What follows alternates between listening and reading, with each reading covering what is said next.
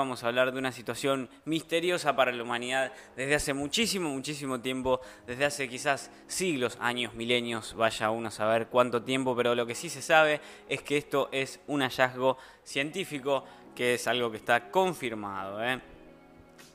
Sucede, y me pongo un poco así como extraño, no sé cómo decirlo, que finalmente confirman y van a revelar quién construyó las pirámides de Egipto. ¿eh?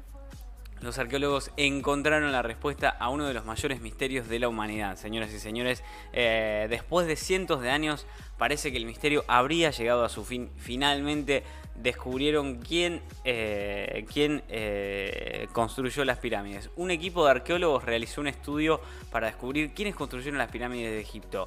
Alrededor del año 2700 a.C., pasó todo esto? Bueno, según esta investigación, se derribó la teoría de que los responsables fueron obreros judíos esclavizados. El equipo de arqueólogos también eh, hizo el hallazgo mientras estudiaba unos papiros conocidos como el diario de Merer descubierto en 2013. Así que bueno, ya, ya se, descarta la, la opción de tener a obreros judíos esclavizados. En contra de la versión bíblica no fueron estos obreros esclavizados quienes levantaron los monumentales mausoleos. El estudio de los antiguos documentos también desterró otras ideas más insólitas como por ejemplo las que sostenían que los constructores fueron los habitantes de la ciudad perdida de Atlantis o incluso los extraterrestres, que ya lo dijeron un montón de personas.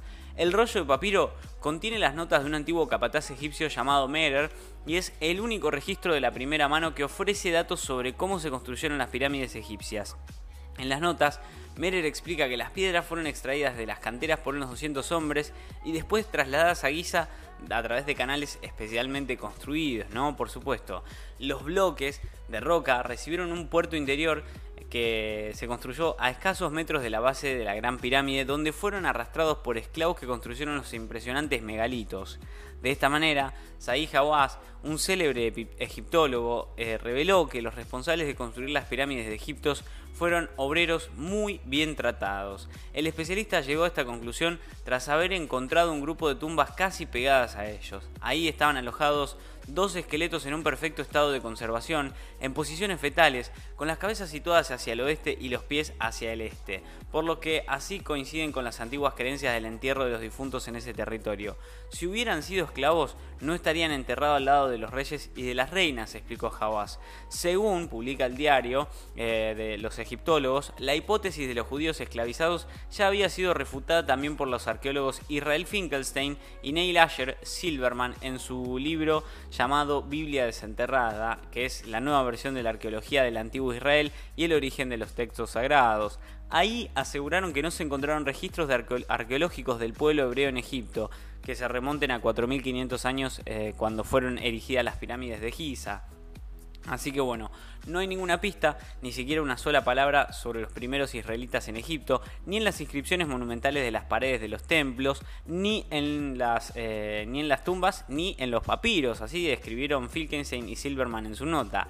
El descarte de las obras y de las dos teorías fue un poco más sencillo debido a que no se encontraron pruebas arqueológicas en ninguna época de la existencia de la ciudad perdida de la Atlántida, de la que muchos investigadores consideran un invento, quizás un mito también, ¿no? Y con respecto a los extraterrestres, la hipótesis se descarta sola en sí misma, ¿no? El arqueólogo y egiptólogo estadounidense Mark Leonard afirmó que centenares de hombres trabajaron en la edificación de los monumentos. En una excavación también que se realizó durante la década del 70, Leonard descubrió los restos de la ciudad en la que vivieron los obreros que trabajaron en las pirámides.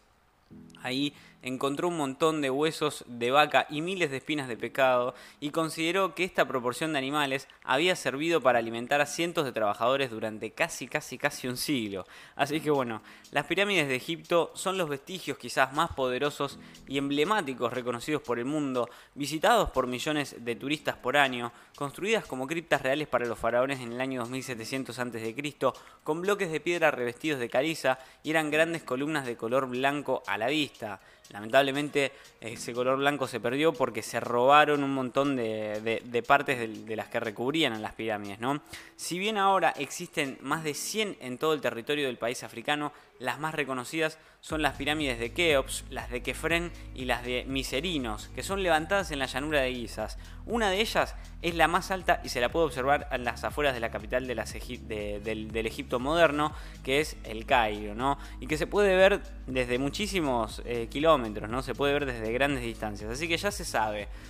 ¿Cómo fue construida la pirámide, las pirámides de Egipto? Bueno, no fueron los aliens, no fueron los eh, habitantes, tampoco fue el pueblo judío, fueron obreros que realmente fueron tratados de manera excelente, que no fueron esclavizados, ni latigados, ni un montón de cosas más.